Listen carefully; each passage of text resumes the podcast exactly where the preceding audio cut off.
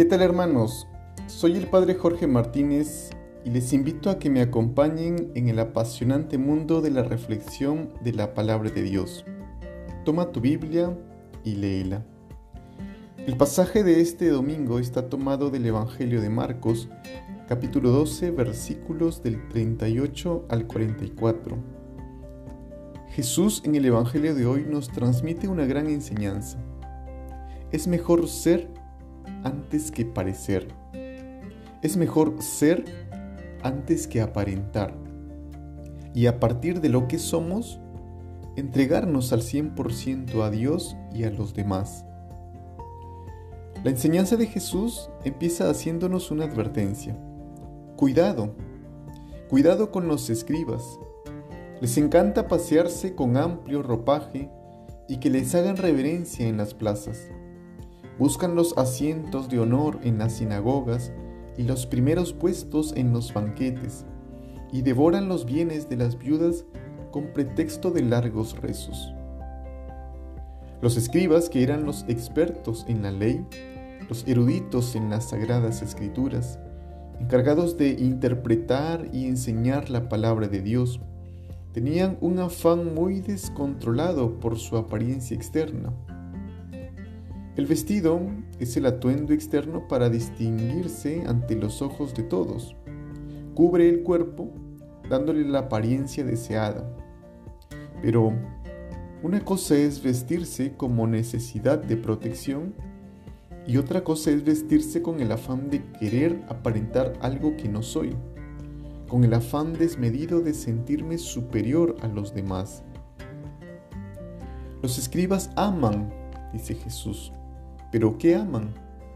Aman la apariencia, aman el poder, el poseer y el tener. Solo se aman a sí mismos. Quieren que los vean como ejemplo de santidad, como ejemplo de felicidad, como ejemplo de éxito. Pero muchas veces lo hacen abusando de los más pobres, sobre todo de las viudas.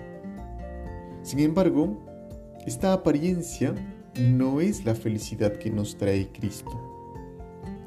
¿Acaso en la sociedad actual no nos estamos dejando llevar muchas veces por esta cultura de la apariencia?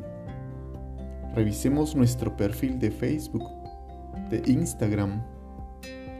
¿Cuánto filtro tienen las fotos que publicamos? Las actividades que publico por redes sociales son en realidad lo que vivo o lo que desearía vivir con mi familia o con mis amistades o en mi trabajo. En la vida cotidiana, ¿cuáles son mis caretas? ¿Cuáles son mis máscaras? Es decir, aquellos ropajes emocionales con los que me revisto para que nadie se entere de lo que realmente soy, de lo que realmente pienso o siento, porque tengo miedo de no ser aceptado, porque tengo miedo de que me rechacen o me abandonen. Jesús nos propone vivir en la verdad, la verdad que nos trae felicidad, no una falsa felicidad de apariencias, sino la felicidad que nos da la satisfacción de vivir en la verdad, en el ser antes que el parecer, antes que las apariencias. Y nos pone un ejemplo muy claro en base a lo que está observando. El hecho es el siguiente. Estando sentado Jesús enfrente del arca de las ofrendas en el templo, observaba a la gente que iba echando dinero. Muchos ricos echaban en cantidad, pero se acercó una viuda pobre y puso dos monedas de poco valor. Llamando a sus discípulos, les dijo, Les aseguro que esta pobre viuda ha puesto en el arca de la ofrenda más que nadie porque los demás han echado de lo que les sobra. Pero ella, en su pobreza, ha dado todo lo que tenía para vivir. Jesús está sentado. Es la posición del Maestro, del que se dispone a enseñar con paciencia a sus discípulos.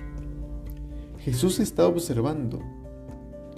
El Maestro es capaz de ver lo que los demás no ven no se deja deslumbrar por las grandes ofrendas, No se distrae con los largos ropajes de los ricos, porque Jesús ve el corazón de las personas a través de los lujosos atuendos. Él observa a una pobre viuda que va a dejar su ofrenda. Mira a alguien que a los ojos del mundo es invisible, alguien que no cuenta, porque su ofrenda nada le aporta a la grandiosidad del templo. Una viuda, en tiempo de Jesús, corría el riesgo de quedar desamparada. Si el marido moría, aquella mujer tendría que quedar a cargo de un hijo, de un yerno, o debería tomarla por esposa el hermano del difunto marido, siguiendo la ley del levirato. Pero al parecer, esta pobre viuda no tenía a nadie, había quedado desamparada, no le pertenecía a nadie. Pero lejos de sentirse desdichada, se sentía libre. Dios le permite no pertenecerle a nadie para que solo le pertenezca a Él, Señor y dador de la vida. Y como sabe que solo le pertenece a Dios, va y entrega todo lo que tiene para vivir. Entrega toda su vida.